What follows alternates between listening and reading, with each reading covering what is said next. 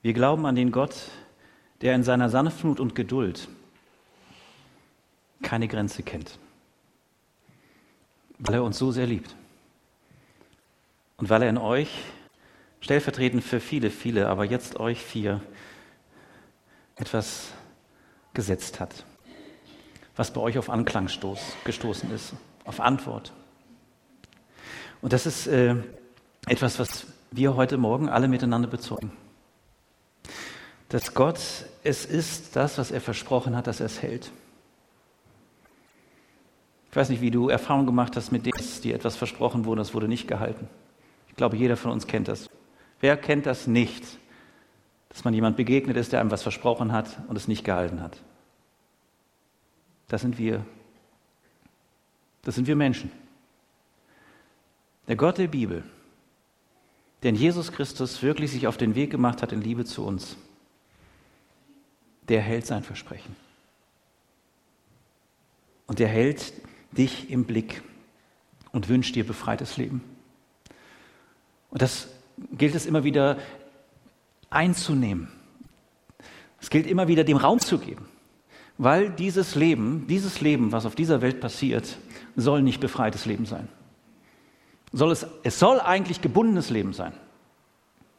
Und es soll letztlich zerstört werden, wenn es nach den Gesetzen dieser Welt geht. Und wir dürfen hier bezeugen, dass der Einzige, der daraus wirklich befreites Leben eröffnet, ist Jesus Christus, der Sohn Gottes. Und der uns eine Freiheit gibt, die uns dafür offen macht, dass es eine Barmherzigkeit gibt, auch für Menschen, die im Moment noch absolut unbarmherzig unterwegs sind. Wenn nicht wir Christen, wer dann sollte hoffen für die, die im Moment unbarmherzig sind und dem Frieden keinen Raum geben? Wenn nicht wir Christen, wer sollte auch Geduld haben? Sollte diesem Frieden Raum geben, auch wenn er im Moment vielleicht hier und da noch nicht ist. Und das ist ja wahr. Es ist in dieser Welt so, dass an vielen Stellen nicht Friede ist.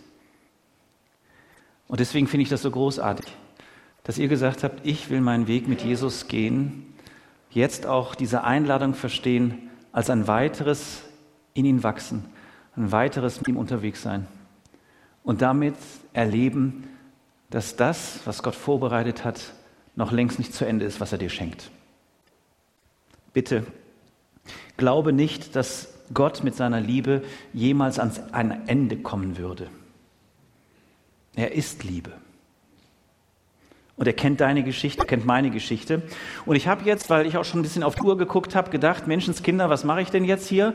Äh, es ist schon so viel verkündet worden, so viel Gutes im Lied und in den Zeugnissen, dass ich nur einen Vers aus der Predigt herausgreifen möchte und ihn euch mitgeben möchte. Ich möchte ihn kurz, bevor auch angebeamt wird, ähm, möchte ich gerne noch mal ganz kurz sagen, in welchem Kontext er steht. Er steht im Kontext, dass jemand, der selbst Jesus Christus als Herrn und Heiland angenommen hat, der selbst gesagt hat, wenn ich mich taufen lasse, nachdem ich dieses bekannt habe, nachdem ich gemerkt habe und gespürt habe, der Glaube ist da, er ist Geschenk, lasse ich mich in den Tod hinein, so wie in Römer 6 beschrieben, auf den Namen Jesu taufen.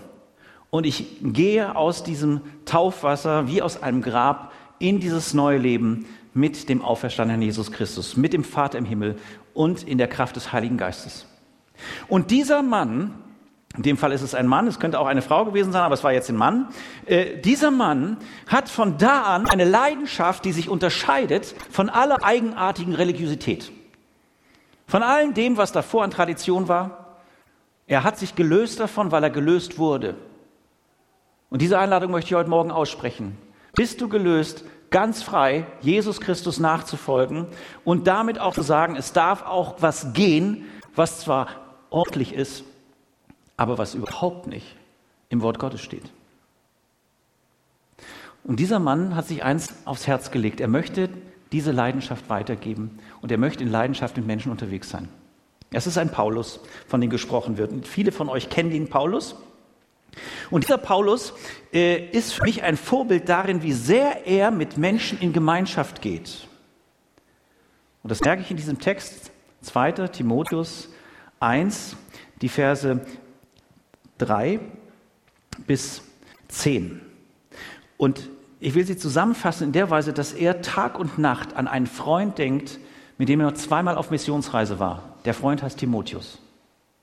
Und ich wünsche mir, dass wir im Grunde genommen so eine innige Gemeinschaft haben können, Einzelne miteinander, jetzt ihr Täuflinge, dass ihr jemand habt an der Seite, der so wie ein Paulus ein Timotheus begleitet.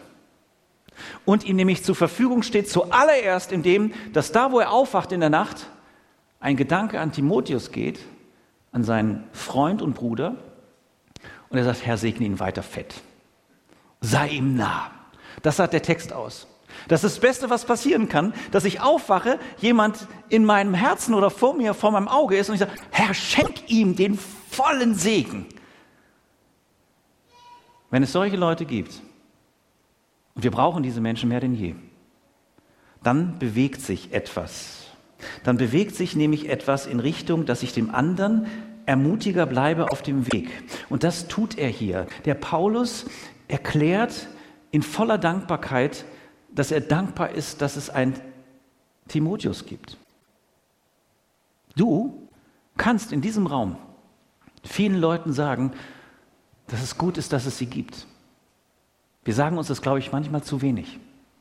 Ich glaube, das dürfen wir von diesem Text hernehmen und sagen, ich möchte es lernen. Jetzt ihr, die ihr in besonderer Weise ganz, ganz dicht dran sein dürft an dem, dass die Liebe Gottes euch so unsagbar berührt hat, Silvia, dass du das hören durftest. Ich kenne das in meinem Leben auch.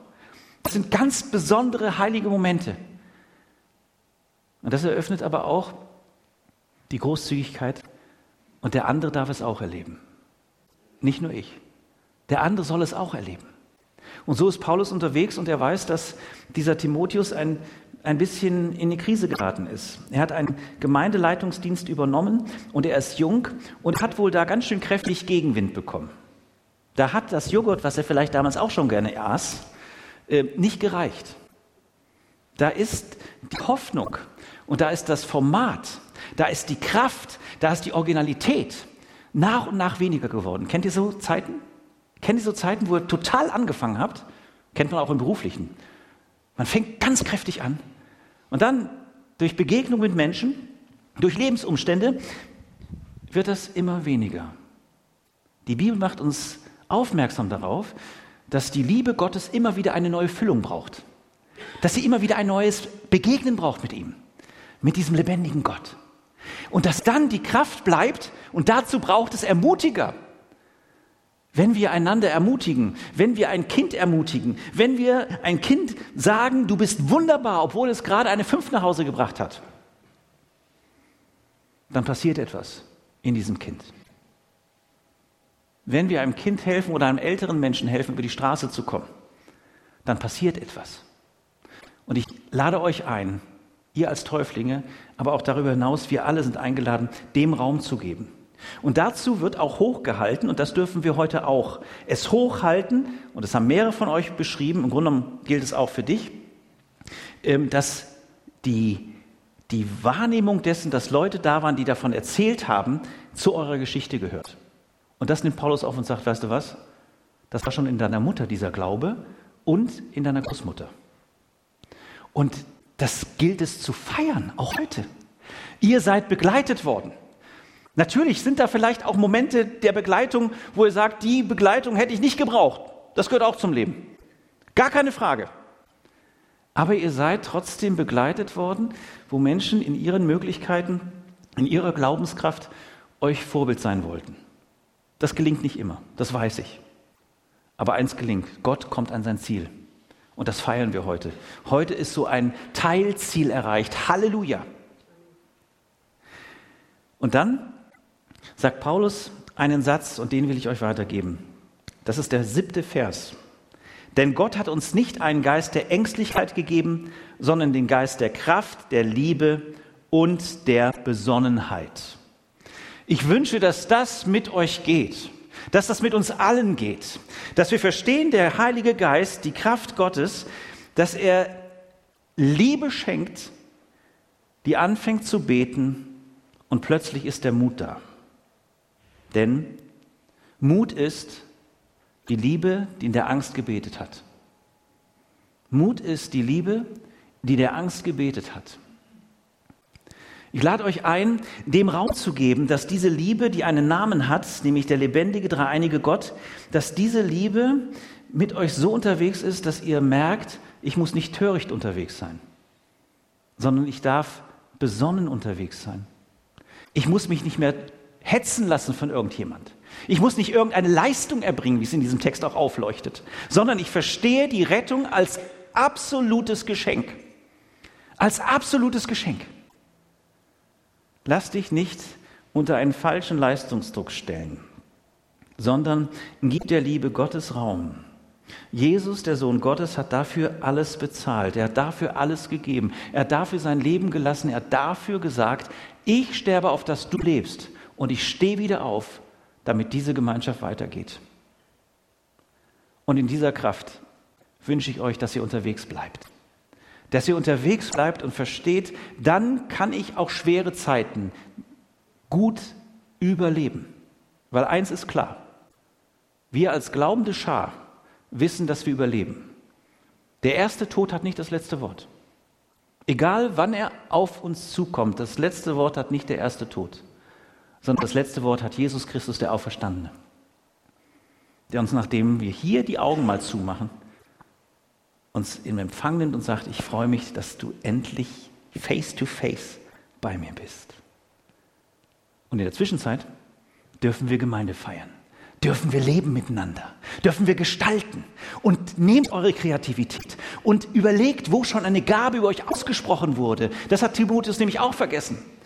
Denkt darüber nach, wo ihr begabt seid, wo vielleicht etwas so ein bisschen hinten runtergefallen ist und lebt sie in voller Freiheit. Und da, wo du um Gabe